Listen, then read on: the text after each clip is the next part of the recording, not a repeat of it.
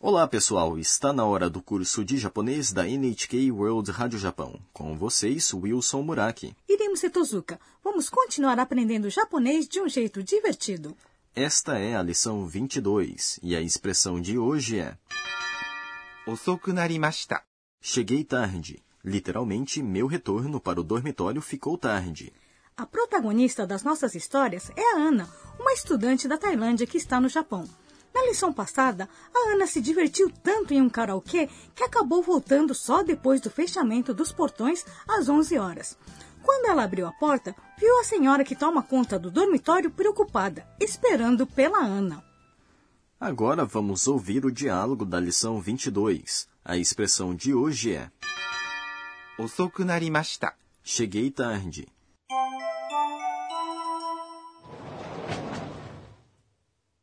お母さん、ごめんなさい。遅くなりました。アンナさん、10分も遅刻です。約束を破ってはいけません。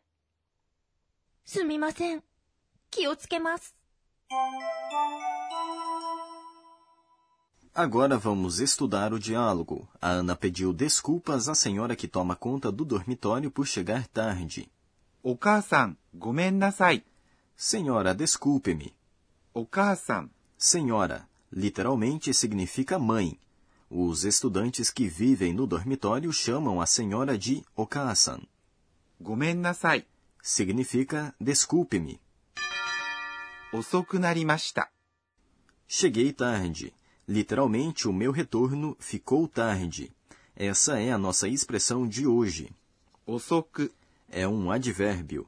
É uma forma conjugada do adjetivo 遅い、 que significa tarde. Adjetivos do tipo i, ou seja, aqueles que terminam com a sílaba i, tornam-se advérbios caso i seja substituído por ku. なりました。 É ficou, tornou-se. É a forma passada de なります。 ficar, tornar-se. É um verbo que expressa mudança de estado. E a senhora repreende a Ana. アンナさん、10分も遅刻です。 Ana, você já está 10 minutos atrasada. アンナさん、 Ela fala com a Ana. 10分、 significa 10 minutos e consiste do número 10 10 e 分、 minutos. Também se pode dizer 10分。も、 é uma partícula que enfatiza o quão tarde a Ana chegou depois do fechamento dos portões. 遅刻、 É atraso. です。 É um modo polido de se encerrar uma sentença. Já aprendemos mo antes. Na lição 17, o significado era também. Além disso, essa mesma partícula pode ser usada para colocar ênfase, não é? É isso mesmo. 10分遅刻です。 Significa você está 10 minutos atrasado. No entanto, dizendo-se 10分も遅刻です。 o significado é você já está 10 minutos atrasado. Entendi. Agora, será que você pode ensinar como contar minutos? Em alguns casos, se diz fum, em outros pum. Isso parece um pouco complicado. Você vai ver que não é tão complicado. Vamos memorizar como se conta de 1 até 10 usando minutos. Repita depois de ouvir a gravação. 1 minuto, 1分、 2 minutos, 2分、 3 minutos, 3分、 4 minutos, 4分、 5 minutos, 5分、 6 minutos, 6分、 7 minutos, 7分、 8 minutos, 8分、 9 minutos, 9分、 10 minutos. 10分。 Vamos voltar ao diálogo. A senhora diz: 約束を破ってはいけません。 Não se pode quebrar uma promessa. Essa sentença indica uma proibição. 約束 É promessa. を É uma partícula que indica o objeto de uma ação. 破ってはいけません。 Significa não se pode quebrar. 破って、 É a forma T do verbo 破ります。 quebrar, rasgar, usando-se um verbo na forma T com. はいけません。 Faça uma expressão de proibição. Não se pode verbo. Ou você não tem a permissão para verbo. いけません。 Significa proibido, não se pode. Mas é preciso ter cuidado com essa expressão. Ikemasen é uma ordem e passa a impressão de que você fala com outra pessoa a partir de uma posição superior. Portanto, não use tal expressão quando se dirigir ao seu chefe, professor, etc. Eu vou tomar cuidado. E a Ana responde: すみません。 Desculpe-me. A Ana usou tanto sumimasen, desculpe-me, como gomenasai, que também é desculpe-me. Qual é a diferença? Sumimasen é mais formal do que gomenasai. Portanto, usa-se sumimasen quando se pede desculpas a superiores no trabalho ou a professores.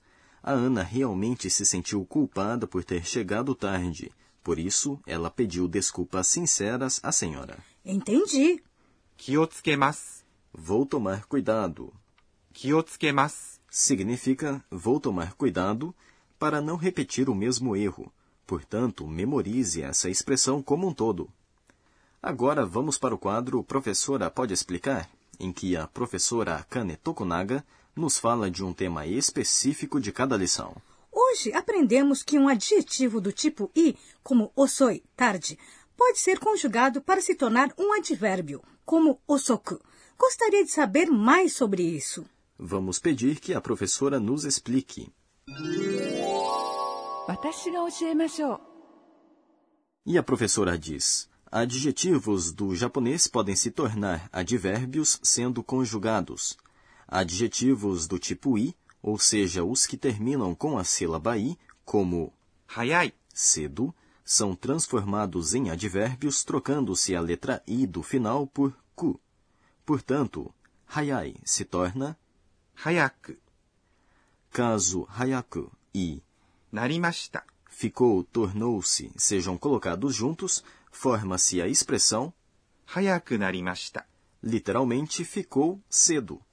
Já em relação a adjetivos do tipo na, vou usar como exemplo o adjetivo 上手。 habilidoso. Já aprendemos que quando um adjetivo do tipo na modifica um substantivo, ele precisa da sílaba na ao final. Portanto, jouso se torna 上手な。 Adjetivos do tipo na são transformados em advérbios acrescentando-se ni ao final das palavras. Portanto, jouso se torna 上手に。 fiquei habilidoso, se diz 上手になりました。 Esse foi o quadro. Professora, pode explicar?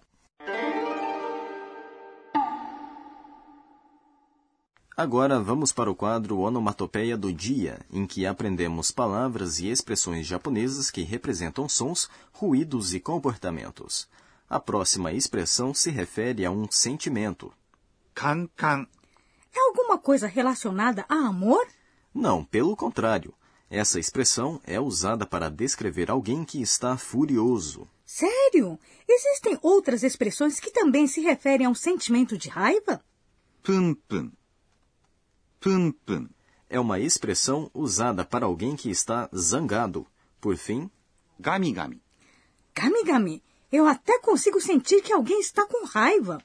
essa expressão é usada para alguém que está aborrecido, reclamando ou dando uma bronca em outra pessoa.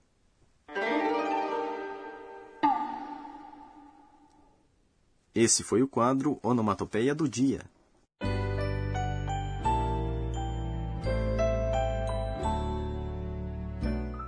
Antes do fim desta lição, vamos ver o que chamou a atenção da Ana hoje. Este é o caderninho da Ana.